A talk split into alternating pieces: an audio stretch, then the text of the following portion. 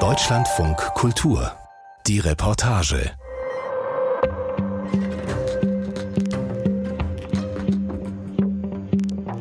Die einen gehen Richtung Slow Food und geben Käsekurse für jedermann. Die anderen tüfteln an einem Roboter, der rund um die Uhr kocht. Von der Quinoa Bowl bis zum Shakshuka. Was beide Nahrungsmittel-Startups verbindet, sie haben sich regelmäßig ausgetauscht, sich unterstützt und geholfen.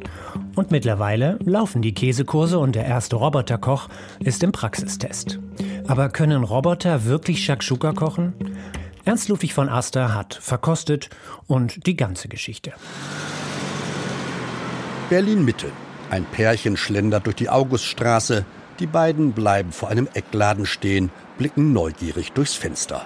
Im Innern bewegt sich leicht ruckelnd ein Roboterarm, füllt einen Topf mit Zutaten, ein anderer greift zur Pappschale. Küchentraining. In einigen Monaten soll der Roboterkoch Kunden bewirken. Aber ich kann mir das schon vorstellen. Das ist ja auch in der Medizin jetzt, Chirurgie und sowas, weil die viel präziser arbeiten können. Also ich sehe da schon eine Möglichkeit, dass das passieren könnte, auf jeden Fall. Also eine kleine Haushaltshilfe kann nicht schaden, glaube ich. Hinter der Scheibe beugen sich Julian Stoß und Emanuel Palua über ihr Laptop, mit dem sie die Roboterarme steuern. Frühjahr 2021. Im Showroom von AIDMI sollen Investoren für die Küche der Zukunft begeistert werden. Wenn wir hier die Fenster aufhaben, äh, lädt das dazu ein, dass die Leute zuschauen, weil es das so in dieser Form auch nicht gibt. Ne? Wenn der Roboter am Kochen ist und dann sehen sie, dass die Leute hier am Essen sind, äh, schon oft vorgekommen, dass wir dann auch mal ein Essen zum Probieren rausgegeben haben. Proben aus der Blechknechtküche. Ein Container gut drei Meter lang, zwei Meter hoch füllt den Raum, die Kühlung surrt. Eine große Kochbox, permanent auf vier Grad gekühlt. Hinter Glas, sicher ist sicher, liegt der Küchentrakt, viel Edelstahl, Kabel, Schläuche und zwei Roboterarme. Jeder kostet einige 10.000 Euro. Zwei Roboterarme. Der linke ist verantwortlich für unsere Töpfe, der rechte für die Teller. Dann haben wir eine Reihe von sechs Töpfen, die alle auf Induktionsfeldern stehen, in einer ähnlichen Position wie eine Betonmischanlage, die man von Baustellen kennt. Seit zwei Jahren tüfteln sie am Kochroboter. Wie man fertige Mahlzeiten an den Kunden bringt, damit kennen die beiden sich aus. Palua gehörte zu den Gründern des Foodora Lieferdienstes. Stoß organisierte dort das Marketing. Beide sind Mitte 30 und wollen Küche und Robotik zusammenbringen, Geschmack und Technik. AIDMI, so der Kunstname, mit AI vorne. Das soll für Artificial Intelligence, künstliche Intelligenz stehen. Mit mehr als 2 Millionen Euro unterstützen Investoren die Startphase. Zielmarkt sind natürlich kleine und mittelständische Betriebe, die äh, derzeit entweder keine Kantine haben, äh, sich aber sozusagen äh, viel Gedanken um Mitarbeiterverpflegung machen. Kochen rund um die Uhr, Gerichte vom Roboter angerührt und frisch serviert, das ist die Geschäftsidee. Für Ende des Jahres hat ein Kunde das erste Modell bestellt, zur Miete für 2500 Euro im Monat. 120 Gerichte sollen die beiden Roboterarme am Ende pro Stunde anrühren. Doch bis dahin bleibt noch viel zu tun, technisch und kulinarisch. Bei der Pasta haben wir wirklich um die 100 Versuche gemacht, bis wir wirklich diesen al dente Moment richtig hingekriegt haben, so dass wir mit dem Vorkochen und dann in der Anlage aufwärmen den perfekten Biss hinkriegen. Ich bin Enno. Ja, ich wollte erzählen euch was von meinen 60 Frauen und den ganzen Käse, den ich mit denen habe. Während in Berlin-Mitte der Roboter für seinen Kücheneinsatz trainiert wird, flimmert nur wenige Kilometer weiter in einem Tiefparterre in Kreuzberg ein Film über die Leinwand. Eine Ziege erzählt vom Käsemachen. Laila Rohrbeck kann den Text fast auswendig mitsprechen. Schließlich geht es um den Käse ihrer Tante Ute. Ich habe einen Großteil meiner Kindheit immer in den Sommerferien bei meiner Tante Ute verbracht und die wohnt ja in Mecklenburg. Also wir haben ein altes Gutshaus dort gekauft und Ute hat dann angefangen, bei sich in der Küche Ziegenkäse herzustellen und hat immer so ein bisschen in ihren eigenen Töpfen rumprobiert. Und daraus wurde dann eine Ziegenkäsemanufaktur namens Kunst und Käse. Sie verkaufte im Hofladen, machte dann eine Ausbildung zur Köchin und landete dann doch wieder beim Käse. Zusammen mit ihrem Freund Philipp Kossack. Der hat auch Koch gelernt, unter anderem im Hilton gearbeitet. Beide faszinierte die jahrhundertealte Form der Milchveredelung und das Handwerk von Tante Ute. So reifte die gemeinsame Geschäftsidee Käsekurse. In den letzten fünf Jahren ist ja der Trend immer mehr dahin gegangen, dass man Dinge selber macht. Alle machen Kombucha, Sauerteig, Kefir, so eine Sachen. Ne? Und wir fanden, der Käse fehlt jetzt noch total. Und da wir eh auch beide ja sehr handwerklich begabt sind, haben wir gesagt, gut, komm, dann übernehmen wir das.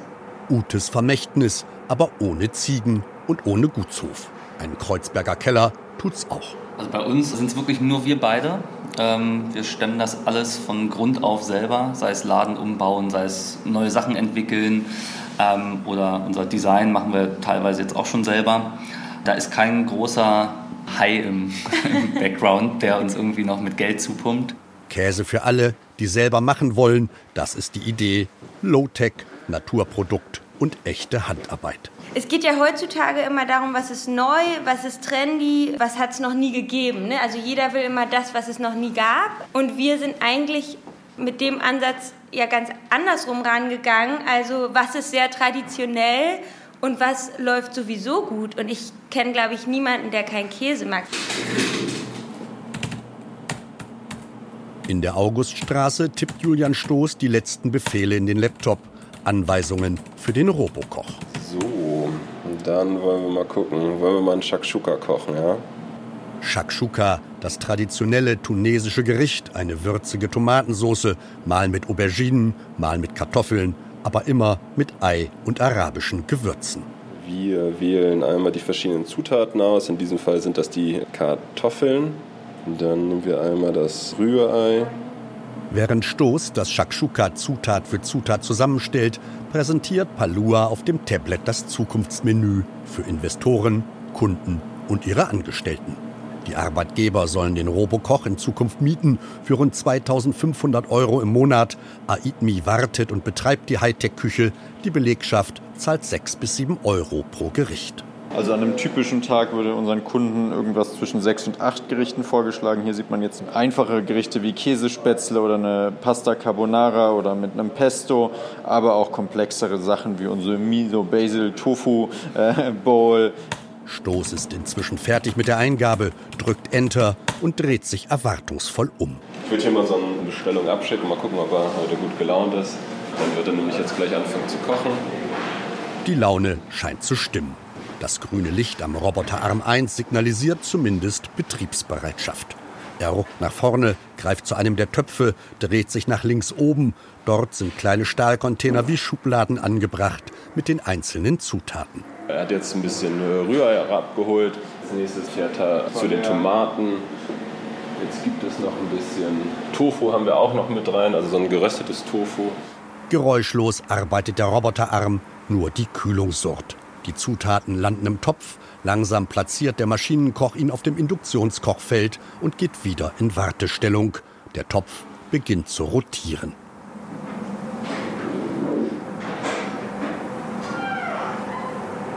Jetzt kommt David Schönsee aus dem Nebenraum. Der Koch hat gleich Feierabend. Lead Culinary Director steht auf seiner Visitenkarte. Er hat das Shakshuka-Rezept entwickelt und auf Robotertauglichkeit abgespeckt. Am liebsten macht man ja natürlich ein pochiertes Ei rein. Das ist schwierig noch, sage ich mal, aber nicht unmöglich.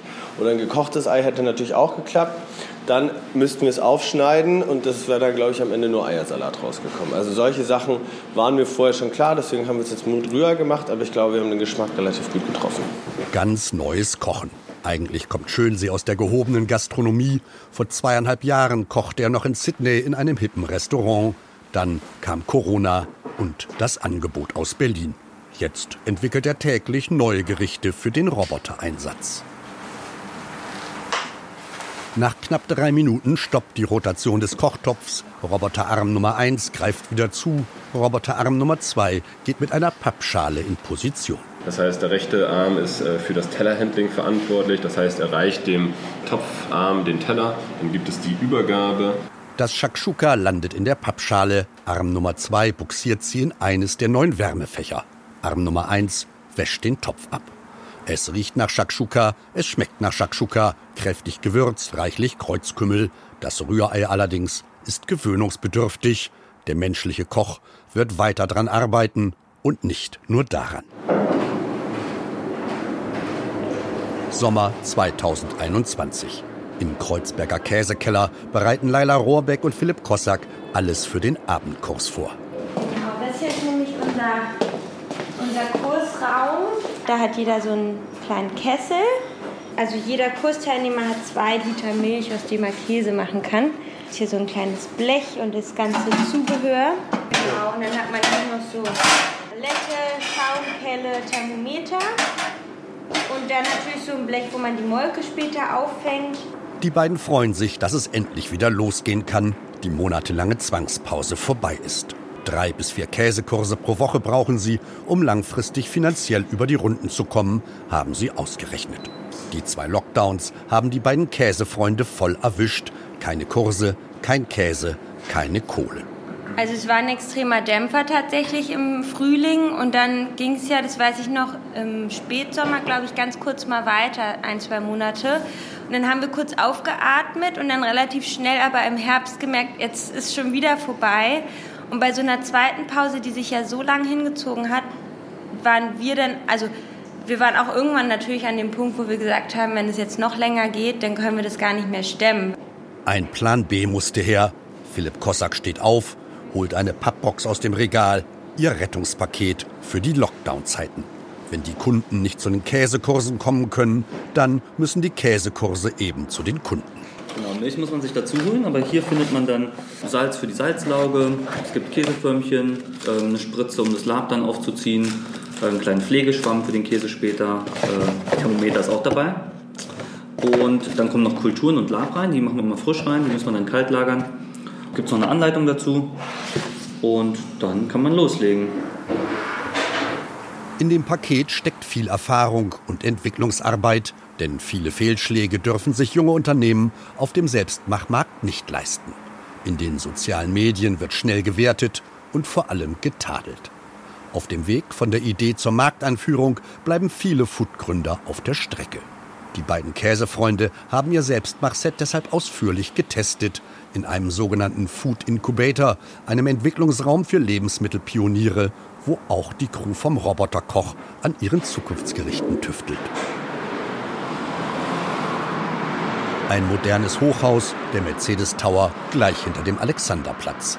Kitchen Town steht in stylischen weißen Lettern an der großen Fensterfront im Erdgeschoss und For the Food and Food Tech Innovators. Rund 140 Milliarden Euro setzt der Lebensmittelhandel in Deutschland alljährlich um. Der Kampf um die Kunden ist hart, die Gewinnmargen gering. Mit trendigen Neuigkeiten aber lässt sich noch ordentlich Profit machen, ob mit Haferdrinks oder veganem Fischersatz. Rund 400 Start-ups tüfteln hierzulande dann auch an neuen Lebensmitteln, neuen Zubereitungsformen, neuen Liefermodellen. Doch nur die wenigsten überleben die ersten Jahre. Wir können uns Slots buchen, wir haben ein bestimmtes Paket, wir haben dadurch ein Kontingent und können auf alle Geräte zurückgreifen, ob das jetzt der Kombidämpfer ist, äh, der Schockfroster. Wir haben eine komplette Waschstraße, wir haben ein komplettes äh, Hygienekonzept, also mit Hygieneschleuse. Das heißt, wir können auch Essen von hier in Verkehr bringen. Also wenn man sowas natürlich selber einrichten würde, wäre man äh, Riesensumme erstmal los. Julian Stoß und David Schönsee sind im Kitchen Town Stammkunden, kommen fast jeden Donnerstag. Hier finden Sie alles für die Produktentwicklung und Lebensmittelproduktion. Große Unternehmen wie Denre, Käfer oder das KDW sind Partner. Einige investieren, andere stellen Präsentationsflächen zur Verfügung. Alle hoffen auf den nächsten Nahrungsmittelscoop. Gleich hinter dem Eingang steht eine gläserne Säule mit den Namen der Entwickler und Entwicklerinnen und deren Produkten. Die hier kenne ich, das ist so, ist ja auch gerade eine große Bewegung in Berlin, ist ja so unalkoholische Getränke. Hier die Jungs von Fly kennen wir auf jeden Fall. Genau, und die Oceans Food, die dann auch hoffentlich vielleicht auch zu unseren Partnern irgendwann mal gehören, wenn sie was entwickeln, was wir fördern können. Gut ein Dutzend Unternehmen tüfteln hier an Zukunftsprodukten, testen Geschäftsideen, nutzen die Infrastruktur und den kollegialen Beistand. Auch die Käsekursmacher haben hier angefangen. Laila Rohrbeck sogar für eine Zeit die gesamte Produktionsstrecke geleitet. Das ist ja hier die Laila, über die wir vorhin schon mal gesprochen haben und dem Käse. Genau, die Jungs sind auch super klasse, die ähm, sozusagen diese Pfanne entworfen haben, Philipp und Simon. Dahinter ist Cindy, die macht immer donnerstags und dienstags Saft neben uns. An sogenannten Kommunikationsboxen geht es vorbei, einer Art neuzeitlicher Telefonzelle für das ruhige Gespräch. Dahinter liegt der Besprechungsraum, großer Tisch, Loungemöbel, Küchentresen, ein paar Schritte weiter liegt David Schönsees Testküche. Da hat man dann so langsam ausprobiert, welche Fördersysteme nehmen. Wie lange kochen wir eigentlich welches Gericht? Wie viel Soße muss da rein? Wie viel Soße verdampft beim Kochen? Wie viel Soße bleibt übrig? Was mache ich, wenn ich anstatt einer Portion Nudeln zwei Portionen Nudeln haben will? Anstatt einer Portion Fleisch nur eine halbe Portion? Diese ganzen Parameter, die wir da an, an, an Zahlen sammeln konnten, das war der Anfang. Und schnell wurde klar, eine gute Vorbereitung ist alles. Jede Zutat muss speziell vorgegart werden, um nachher wie frisch gekocht auf dem Teller zu landen. Jeder Garpunkt muss exakt bestimmt werden, damit am Ende der Roboter nur noch rühren und erhitzen muss. Während Schönsee Schritt für Schritt das Roboter-Rezeptrepertoire erhöht, kümmern sich Kollegen in München um die Hardware. Immer wieder hat sich die Auslieferung verzögert. Jetzt soll es in drei Monaten soweit sein. Investoren haben noch einmal 7,5 Millionen Euro nachgeschossen. Die Zeit aber drängt, die Kunden warten. Die Corona-Krise hat dem Roboterkoch zusätzliche Nachfrage beschert. Überall fehlt menschliches Personal. Ich glaube, das zeigt sich jetzt auch so ein bisschen nach der ganzen Covid-Krise, ähm, dass ja viele Restaurants auch Probleme haben, gute Mitarbeiter zu finden und äh, vor allem auch Mitarbeiter zu halten.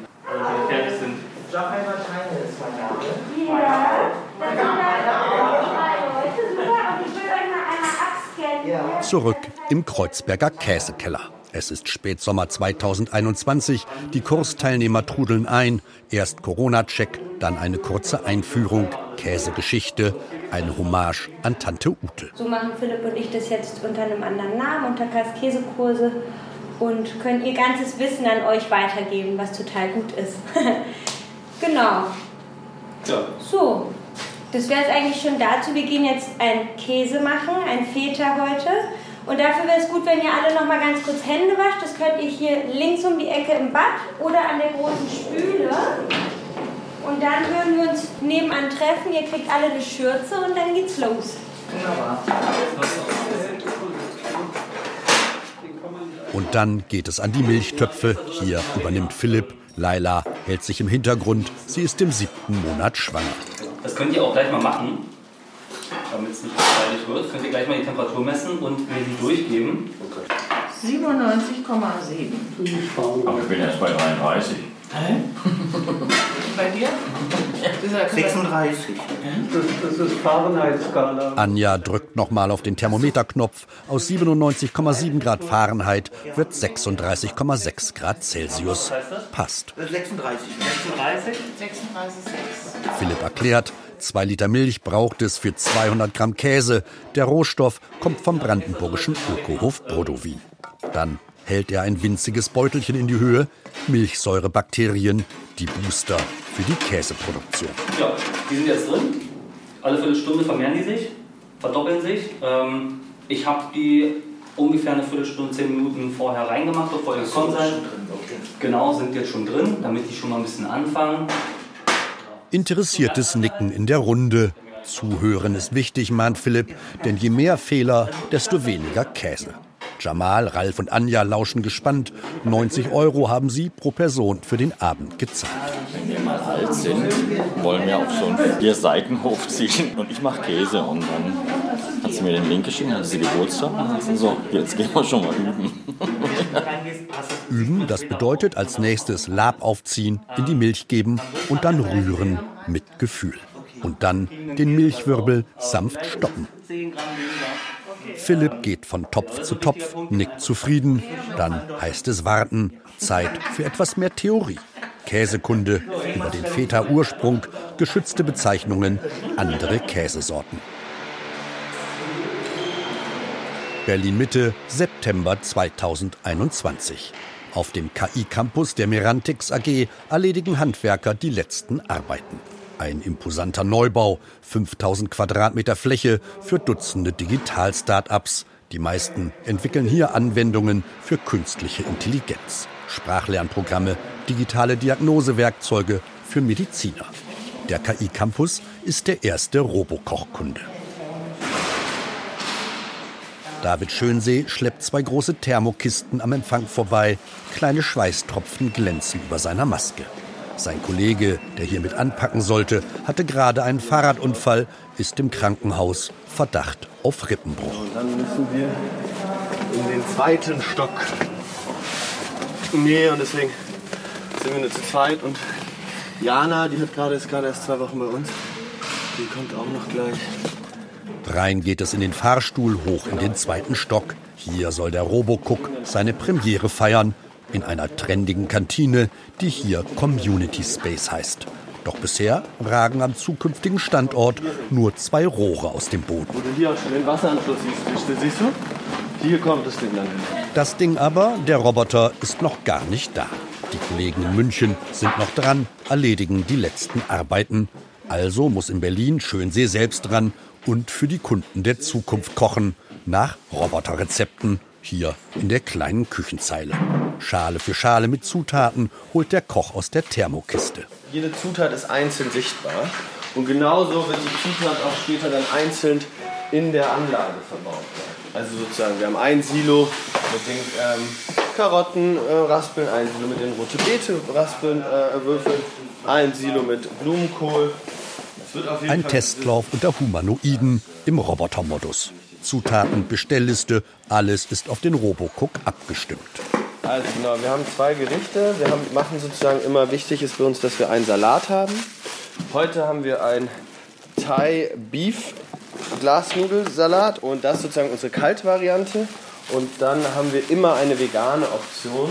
Optionell kann man daraus auch vegetarisch machen. Das ist heute eine, eine Quinoa Bowl mit einem Asia Kokossoße, Kichererbsen, Blumenkohl, rote Beete, Karotte und spicy Korianderdressing.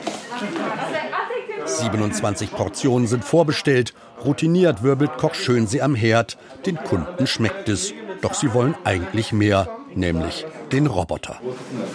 Es ist eher wie so ein kleiner Wagen. Ja, ja, genau. Es ist ziemlich groß. Also es ist nicht wie so ein Mensch, der mit den Armen sitzt, sondern das ist wirklich dann in so einer großen Box, kann man fast sagen. Ja. ja, genau. Wir haben schon den ersten Prototypen haben wir bei uns äh, im Showroom stehen, in der Augestraße. Aber der zweite ist jetzt natürlich auch noch ein bisschen kleiner, ein bisschen anders da. Genau. Ja. Ich habe gehört, aber auch im Abwasch. Integrierte Spülmaschine mit drin, dass das halt natürlich dann immer gleich gespült wird, dass dann ähm, das nächste Gericht gemacht werden kann. Kann man, kann man diese Dinge auch zu Hause kaufen? Wir haben es wirklich klein gehabt. Im Kreuzberger Käsekeller geht der Kurs auf die Zielgerade. Alle Teilnehmer rühren konzentriert in ihren Milchtöpfen. Die Käsemacher witzeln und rühren und rühren. Philipp geht von Wärmetopf zu Wärmetopf, gibt Tipps. Ja, genau. Wie lange müssen wir denn eigentlich rühren? Ähm, die Rührzeiten sind immer ein bisschen unterschiedlich. Bei einem halbfesten Schnittkäse sind das eine halbe Stunde. Wir machen noch so fünf Minuten. Dann das Finale, das große Käsestürzen. Jeder hat am Ende einen Butterstück großen Feta vor sich. Na, guck dir das an. Aber ich finde, der sieht jetzt so gut aus. Da hätte man nie was anderes gemacht. Nach zwei Stunden ist Feierabend mit der Käseproduktion. Ich mache die Beine schon mal auf, ihr nehmt euch einfach. Philipp Kossack öffnet einige Weinflaschen vom Gut eines Verwandten. Dazu gibt es eine Käseplatte und zu jeder Sorte eine Geschichte. Vielen Dank für das Geschenk. Laila Rohrbeck sitzt am Tisch, trinkt Wasser. In einem Monat kommt das Kind. Sie sieht zufrieden aus. Ja, wenn man sich da so ein bisschen durchbeißt, dann ist man hinterher eigentlich total froh, weil dann wird man auch ein härterer Knochen. Und dann, wenn wir jetzt die letzten zwei Jahre betrachten, finde ich, können wir total zufrieden und glücklich sein. Also schon alles gut. Langsam weiter, aber beharrlich, das ist ihr Plan für die Käsekurse der Zukunft. Die Nachfrage ist da, die Ausrüstung komplett, das Marketing läuft, der Versand auch. Jetzt investieren sie vor allem ihre eigene Arbeitskraft. Wir wachsen jetzt nicht so äh, total steil, ne, wie viele andere, aber wir wachsen über einen längeren Zeitraum, organisch und es ist einfach, mal gucken, vielleicht gibt es uns ja dann noch in zehn Jahren dafür. Hoffentlich. Mitte Januar Merantix Campus. Premiere für den Robokoch. David Schönsee tigert mit Maske zwischen Order-Terminal und dem großen stahlgebürsteten Container auf und ab. Praxistest für die Millionen-Euro-Entwicklung. Jetzt kommt da Kino raus, zack, zack. Okay, jetzt, äh, was haben wir? Kelly Bowl haben wir bestellt. Dann hat er sich Kidney geholt. Dann geht er jetzt an die Edamame, die kommen da jetzt rausgerieselt. Mais sollte auch schon dabei sein. Geht jetzt mal den letzten Schritt an die äh, Soße ran. Eine Kali Bowl ist geordert, vegan, für 6,50 Euro. Jetzt geht er sozusagen auf seine Kochstation. Jetzt langsam wird, lässt er ihn los. Und jetzt fängt der Topf an, hoffentlich sich zu drehen. Perfekt. Schönsee nickt zufrieden. Seine Kollegin Vanessa Hofbauer lehnt sich entspannt zurück. Sie sitzt an einem kleinen Tisch vor ihrem tragbaren Computer, gleich neben der Kochbox. Hofbauer lässt die Roboterarme nicht aus den Augen. Sie ist Mitte 20, hat erst Elektroinformationstechnik studiert, sich dann auf Robotik spezialisiert. Ja, ich bin äh, für die Roboterprogrammierung zuständig. Von den zwei Roboterarmen, die für uns kochen in der Zelle. Langfristig ist natürlich geplant, dass das alles autonom funktioniert und die Roboter tun, was sie sollen. Das heißt, das ist jetzt heute so, aber normalerweise sitze ich in München und arbeite schon an den nächsten Zellen. Jetzt aber ist sie hier, managt das betreute Roboterkochen. Wenn etwas nicht klappt, muss sie ran, per Befehl nachsteuern. Vorerst kann der Blechknecht auch nur zwei Gerichte gleichzeitig kochen, später sollen es sechs sein. Heute auf dem Menü stehen vier: Quinoa Bowl, Kali Bowl, Fusilli Bolognese, Fusilli mit Spinat-Sahnesoße. Es ist Tag sieben des Robokoch-Einsatzes. Die ersten Stammkunden gibt es schon. Ich habe mir so eine Quinoa Bowl gemacht. Also ich habe da quasi eins von den drei Gerichten ausgewählt und das habe ich dann bei fast jeder Kategorie noch verändert. Ganz nach meinen Bedürfnissen. Martin, 28 Jahre, Mathematiker, groß, schlagsig in Jeans und Norweger Pullover, programmiert sonst ein Stockwerk höher, versucht Maschinen selbstständiges Lernen beizubringen. Der Kochroboter hier unten folgt anstandslos seinen Befehlen. Keine rote Beete, doppelte Edamame, alles unter den kritischen Augen von David Schönsee. Ich nenne es immer die Hochzeit. Der linke Roboterarm hat jetzt den Topf unten gegriffen und jetzt fahren die sozusagen zu der Mitte des Raumes. Martin guckt gespannt zu. Kooperierende Roboterarme sind eine große Herausforderung, weiß er. Die Koordination, die Abstimmung. Am Anfang sind die Pappschüsseln mal hingefallen bei der Roboterübergabe oder die Suppe ist nicht im Topf gelandet, sondern äh, daneben. Gut, ist halt was Neues. Ne? Ich glaube, das muss man äh, erwarten, dass das halt nicht von Anfang an perfekt funktioniert. Aber äh, so jetzt in den letzten Tagen läuft das eigentlich alles ziemlich gut hier. Der rechte Arm kommt jetzt mit dem Teller ran. Jetzt bewegt der linke Arm sich in die Richtung, positioniert sich über den Topf, leichte Senkbewegung. Essen kommt raus. Und jetzt geht er noch einmal steiler, um wirklich alles rauszubekommen. Perfekt. Letzte Maiskorn. Ja. Wunderbar. David Schönsee nickt zufrieden, Martin lächelt. Er muss sich um sein zukünftiges Essen keine Sorgen machen. Vor allem ist natürlich super, dass erstens, dass sie halt bis 7 Uhr hier sind. Ne? Kann man halt abends noch mal ein bisschen was essen. Und das ist auch ziemlich günstig. Also im Vergleich zu dem, was hier so um die Ecke ist, ist auf jeden Fall eine sehr gute Option. Heute hat der Robokoch um 19 Uhr Feierabend und somit auch seine Betreuer. Bald aber soll er allein rund um die Uhr kochen. Vanessa blickt auf den Computerbildschirm. Sie checkt die Zugabfahrtzeiten. Gleich geht es zurück nach München. Dort warten schon die nächsten Roboterarme auf die Programmierung.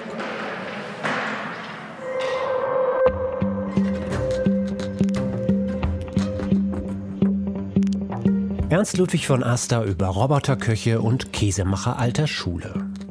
Ich bin Eberhard Schade, wir hören uns wieder.